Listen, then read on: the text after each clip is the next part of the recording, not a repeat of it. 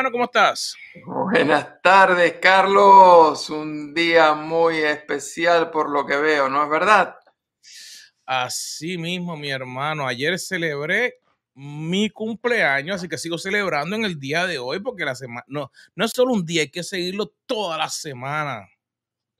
Te felicito, te felicito y me alegro muchísimo que el Señor te está dando una nueva oportunidad para seguir sirviéndole y también para ser de bendición para tanta gente. Así que estuviste en un evento. Cuéntanos un poquitito de qué se trataba ese evento del fin de semana. Mira, el evento que estaba se llamaba Funnel Hacking Live y es un evento de del área digital y aunque muchas personas piensan que es solo mercadeo, o de tecnología, te diría que el enfoque principal es ayudar a empresas o empresarios, iglesias, organizaciones a realmente cómo conectarse de una manera simple, sencilla, para ofrecer los servicios que ofrecen. Algunos servicios son cursos, algunos servicios son sesiones de coaching, algunos servicios eh, son eh, citas de tecnología o, de, de, digamos, de un médico pero todo cómo utilizarlo. Pero lo más impresionante es realmente cómo estas personas tomaron una decisión cuando fue difícil. Y una de las cosas que más me llamó la atención era que habían yo creo que como unos, creo que casi unos 30 conferencistas a través de los cuatro días y pico. Y una gran mayoría hablaban del tema que vamos a hablar hoy, pero no solamente de hablar del tema.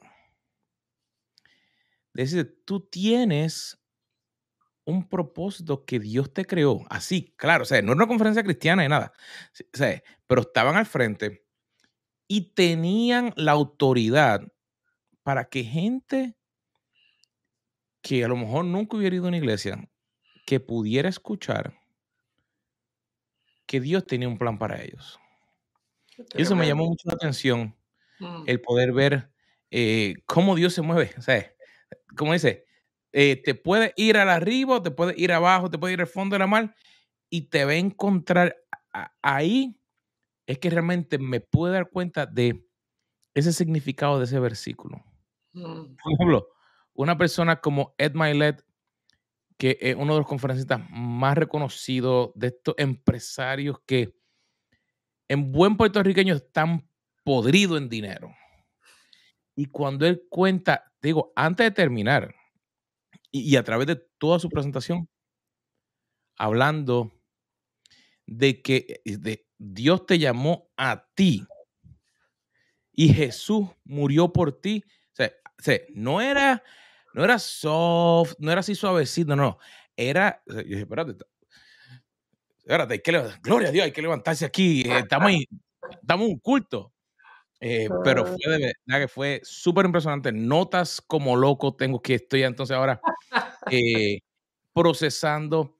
Decidimos entonces lanzar un podcast individual mío ahora todos los días para entonces, porque yo quiero crecer, así que voy a estar, lo que aprendí ese día lo voy a estar compartiendo.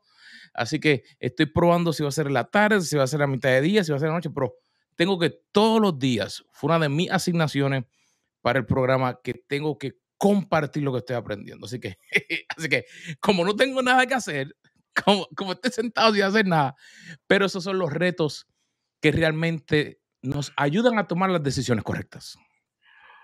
Pues qué bueno, yo me anoto para estar en, ese podcast, este, pero además quiero invitarles a aquellos que tienen algún negocio, que tienen algún proyecto donde necesitan involucrar el área de la tecnología, quizás estés en alguna iglesia que quieren mejorar algunas cosas, sus transmisiones, cómo tener mejores programas híbridos, cómo alcanzar a, a, la gente a la cual no puede congregarse en persona con ellos. Este, yo te recomiendo, ponte en contacto con, con Carlos, que él siempre tiene un corazón dispuesto para ayudar, pero también él tiene la capacidad, la experiencia y las herramientas que tú estás necesitando. Este, y hoy nos está tocando en nuestro programa de leer la Biblia en un año, nada más ni nada menos que estar eh, leyendo el libro del profeta Oseas. Los profetas Oseas, Amós, Abdías, este, no son muy populares, pero definitivamente son muy importantes eh, para leer. Probablemente este, el versículo más conocido del profeta Oseas y generalmente el versículo más mal interpretado está precisamente en el capítulo 4 que nos toca leer hoy y en el versículo número 6. Así que como yo no quiero andar inventando nada, se los voy a leer siguiendo la versión Reina Valera contemporánea que dice, mi pueblo ha sido destruido porque le faltó conocimiento.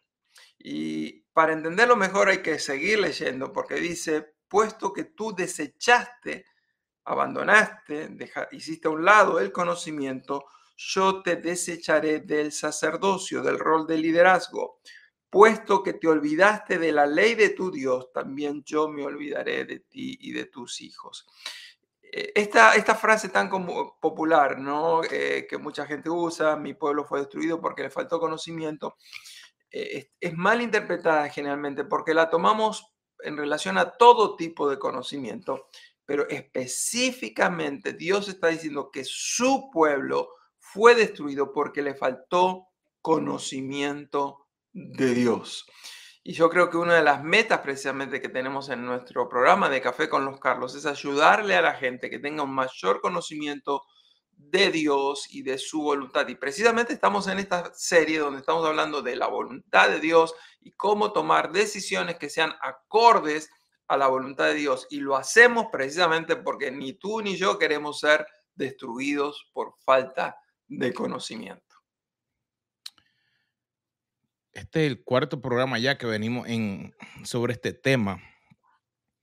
Si, si estuviéramos en, como te digo, si estuviéramos en una iglesia, estuviéramos eh, a lo mejor quisiendo hacerlo todo rápido, pero me encanta de que podemos tomar el tiempo, eh, porque es de suma importancia el darnos cuenta de que realmente el poder tomar las decisiones correctas es la clave que nos ayuda a vivir una vida que agrade a Dios.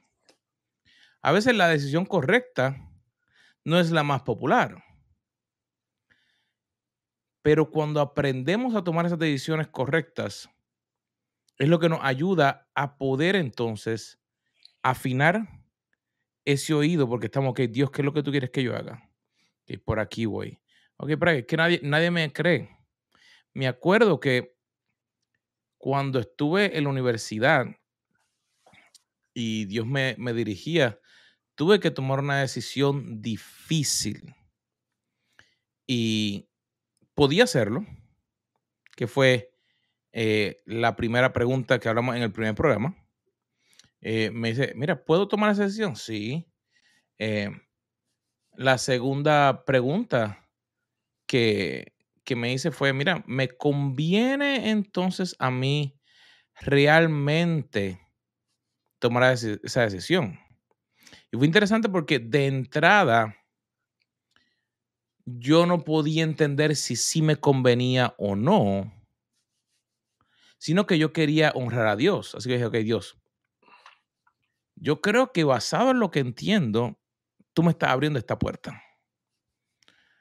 Eh, pero realmente la pregunta que vamos a, a tocar en el día de hoy, que es si ayuda a los demás o si edifica o beneficia. Realmente una pregunta, Carlos, que a veces te diría que a través de los años no es que sea difícil, pero como que no está al frente cuando uno toma una decisión. ¿No te parece? Por ejemplo, uno toma la decisión y como que es mi decisión, no es tuya. Carlos, estás poniendo la mano donde pica. Estás exactamente poniendo el dedo en la llaga.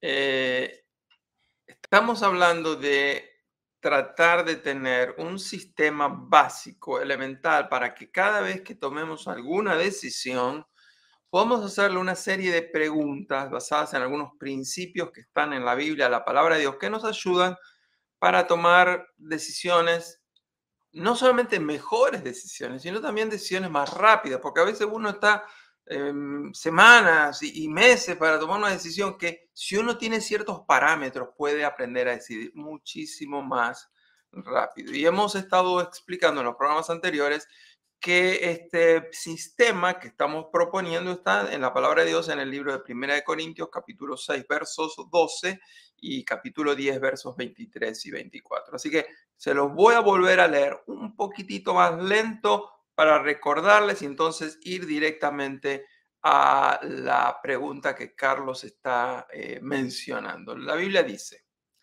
ustedes dicen, se me permite hacer cualquier cosa, pero recuerden, no todo les conviene. Y aun si se te permitiera hacer cualquier cosa, recuerda, no todo beneficia a los demás. No se preocupen tanto por su propio bien, sino especialmente por el bien de los demás. Así que dijimos que la primera pregunta es si puedo hacerlo.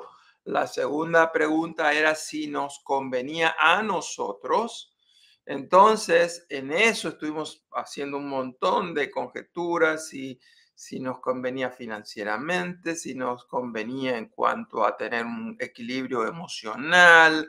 Este, pero la tercera pregunta va directamente a lo que tú acabas de decir. Es, es la pregunta que nadie se hace. Es lo que voy a hacer, lo que quiero hacer, lo que tengo ganas de hacer sería de beneficio, le ayudaría a los demás o no.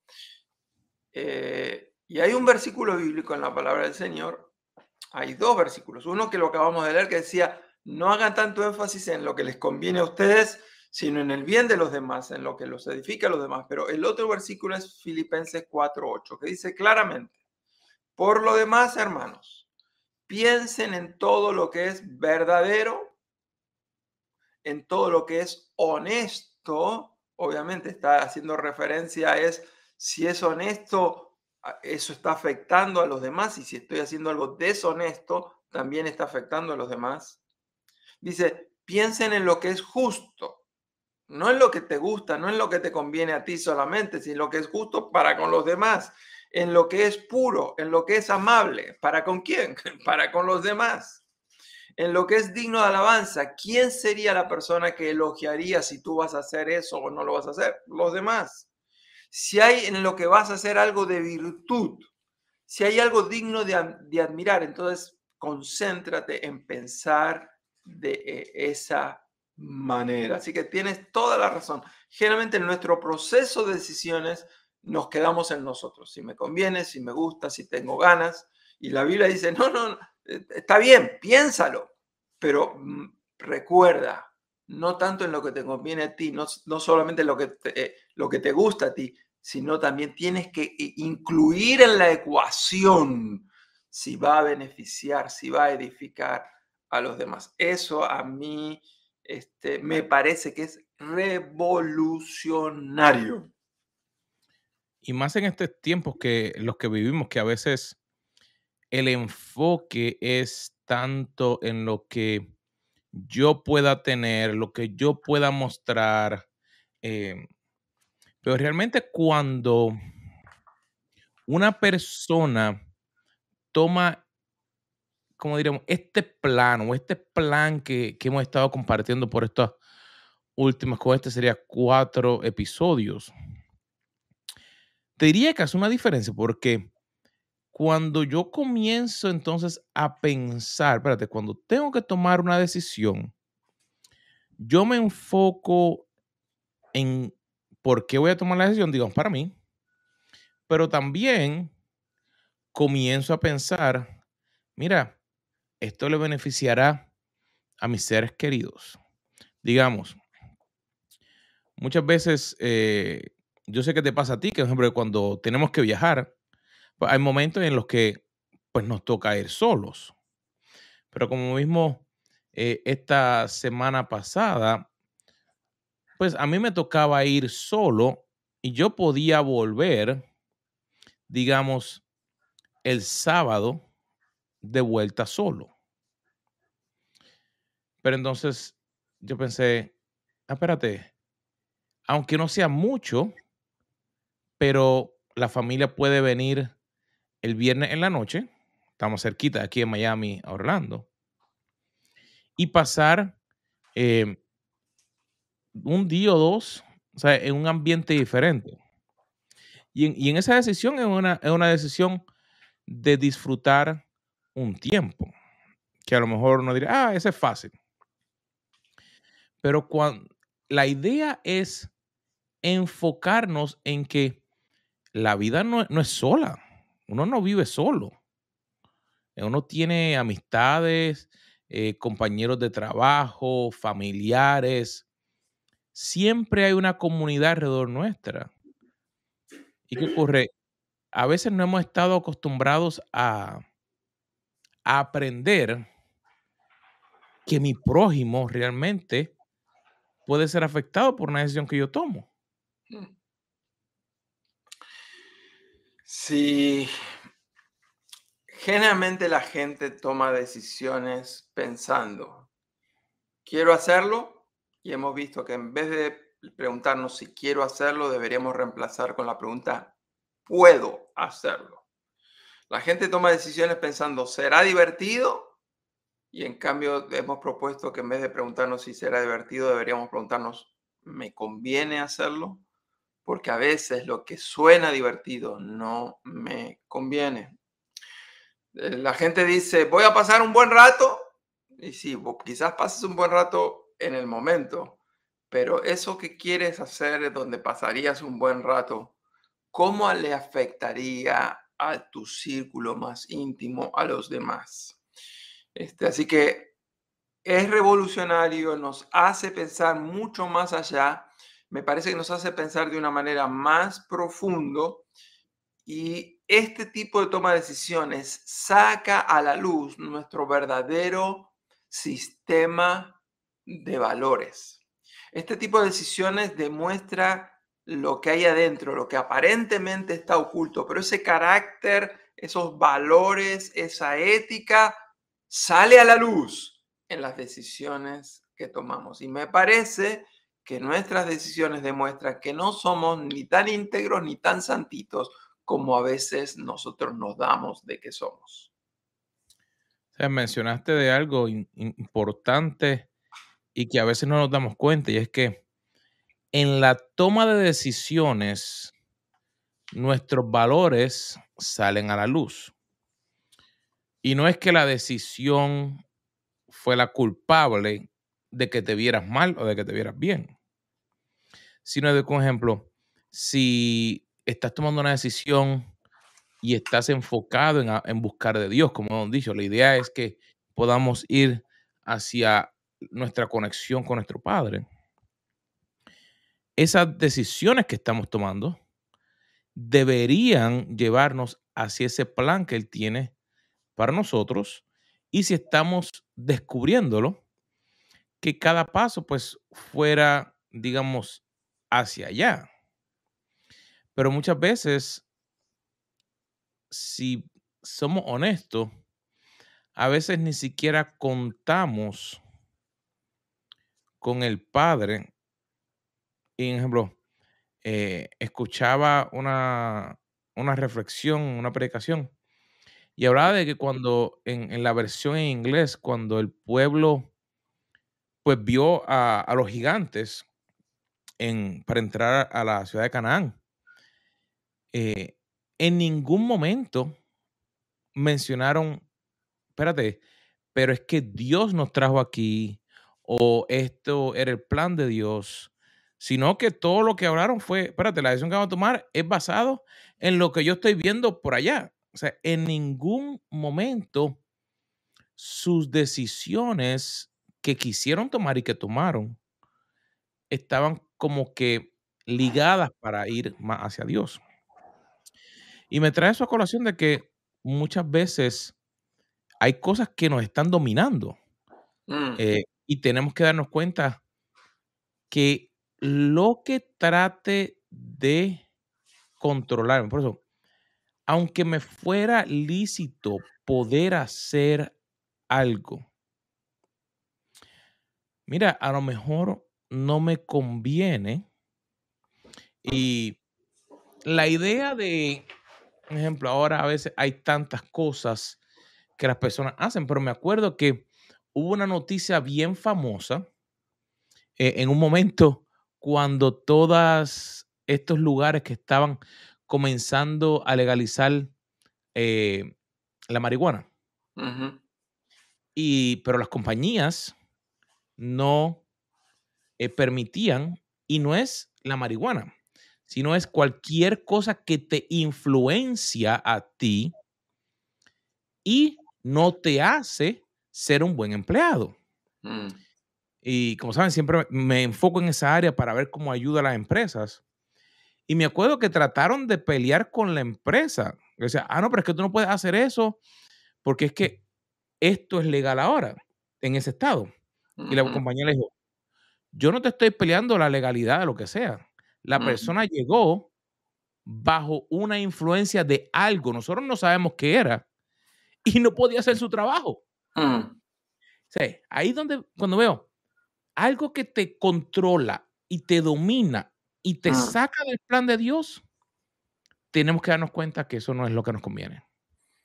Eh, exactamente, y estás precisamente apuntando al cuarto nivel de este sistema de toma de decisiones. La primera pregunta es si puedo hacerlo, la segunda si me conviene, la tercera es si edifica o les conviene o es de beneficio para los demás. La cuarta pregunta que debemos hacernos es, ¿esto tiene el potencial de controlarme? ¿Me puede llegar a dominar? Porque la Biblia hemos leído aunque me fuera lícito, no voy a dejar que nada me controle, nada me domine. En otro momento, el, eh, mismo eh, apóstol San Pablo escribió, dice, no se embriaguen, sino dejen ser, sean llenos del Espíritu Santo. Como diciendo, no se embriaguen porque en el momento en que ustedes se embriagan, están perdiendo el control, el dominio propio, la templanza. Dice, lo único que debería controlarles a ustedes sería el Espíritu Santo. Así que déjense dominar, sean llenos del Espíritu Santo. Así que por eso que es tan importante hacernos esta cuarta pregunta. ¿Eso que quiero hacer tiene el potencial de controlarme o dominarme? ¿Tiene el potencial de esclavizarme? Entonces, si la respuesta es sí, tiene todo el potencial, obviamente entonces la respuesta sería no debo hacerlo. Aunque pueda hacerlo, aunque me guste eh, hacerlo, aunque me guste probar algo, este, si eso me puede llegar a, eh, esclavizar. Eh, un ejemplo muy, muy popular es, dicen que las personas adictas siguen siendo adictas hasta el último día de su vida, aunque estén en proceso de recuperación. Por eso se le recomienda, por ejemplo, al alcohólico que no ceda ante la tentación de volver a tomar, aunque sea un poquito, porque eso puede volver a esclavizarlo y a dominarlo y quizás le vuelva a tomar tres o cuatro años liberarse de eso.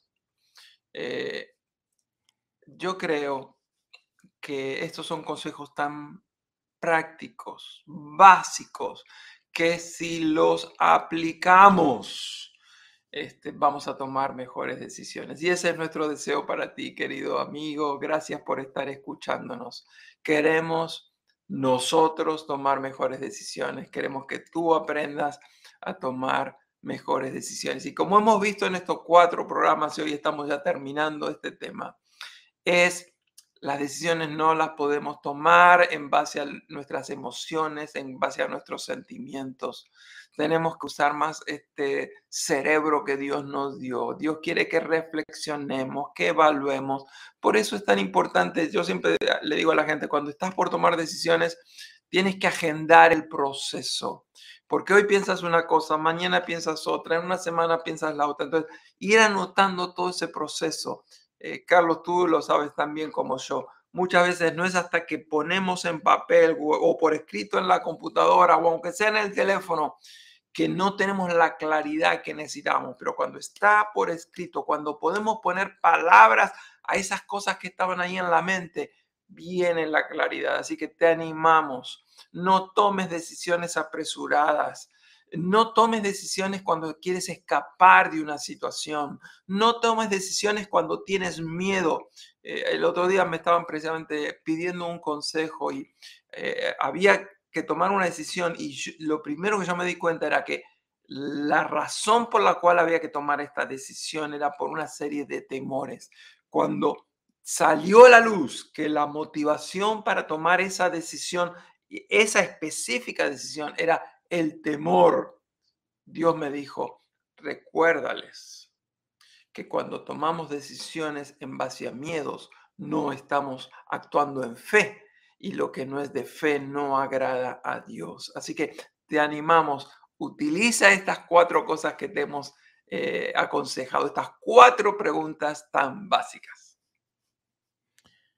Me agrada mucho realmente saber de que como pueblo no es solamente una vez que Dios tiene misericordia por nosotros y a lo mejor puede que hayan personas que nos están escuchando. Y yo sé que en muchos momentos yo tomé decisiones incorrectas. Pero la misericordia de Dios es tan grande que me tomó tiempo aprender a darme cuenta, mira, ¿podrá que haya algo que me está dominando, que no me deja realmente agradarle a Él o que esa decisión que estoy tomando constantemente me aleja de lo que Él quiere. Y cuando me doy cuenta de eso, a lo mejor esa decisión, en vez de ayudar, afecta a las demás personas. Y ahí cuando uno empieza a mirar y dice, wow, espérate, eso a mí no me convenía tomar esa decisión. Porque esa, esa decisión, mira, aunque sí podía hacerlo, pero mira, no me convienen. Y por eso es que te instamos, querido amigo, querida amiga, a pensar en o tomar el tiempo para reflexionar en qué está ocurriendo en tu vida. ¿Qué Dios está trabajando? Y si todavía no has tomado el paso de entregarle tu vida a, a Jesús, mira, puede que sea el momento de tu poder compartir y decir, mira Jesús, a lo mejor mis decisiones no han sido las muy buenas. He hecho lo que yo quiero, no me ha importado nadie, pero quiero poder aprender. Mm. Ese proceso, lo digo porque yo lo tuve que pasar. Yo tuve que tomar esa decisión cuando era joven, pero no es una decisión que se toma solamente una vez, sino que día a día van a llegar decisiones que te van a querer echar hacia un lado y a la que reconectamos día, espérate, puedo hacerlo, sí, me conviene, eh, puede afectar a alguien, espérate, ¿cómo puedo hacerlo? Mira, ahí es donde caemos en aprender cómo Dios quiere que lo hagamos.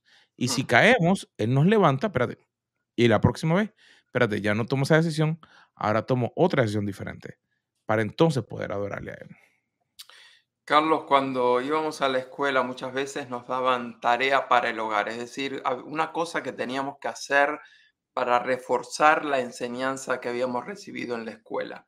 Así que yo quisiera dejar hoy una tarea para el hogar y lo que quisiera es específicamente lo siguiente. Yo quisiera animarte que estas cuatro preguntas que hemos hablado, si puedo hacerlas, si me conviene, si le ayuda a los demás y si eso me pudiera llevar a controlar o dominar, te lo anotes en, algún lado y por lo menos en las próximas 10 decisiones que tú tengas que hacer, de lo que sea, te hagas estas cuatro preguntas. Y si tú lo practicas, después que te lo hagas 5, 6, 7, 10 veces, te vas a dar cuenta que eso ya forma parte de tu sistema de decisiones y a partir de ese momento vas a tomar decisiones mucho más rápidas, mejores decisiones y vas a poder avanzar más rápido. Así que te dejamos ese desafío. Qué rico poder haber estado juntos, pero hermano, como dice el chocolate en Squeak, es tan triste cuando se acaba. Pero, queridos amigos, es un placer de que haya estado aquí con nosotros. Comparte este video, este entrenamiento. Siéntate, como dice Carlos, a que puedas darte cuenta si estás tomando las decisiones correctas y si no, cambiarlas. Pero sobre todo, la decisión que tienes que cambiar es que tienes que estar la próxima semana a la misma hora, a las 3 de la tarde. ¿En dónde? En Café, con los Carlos.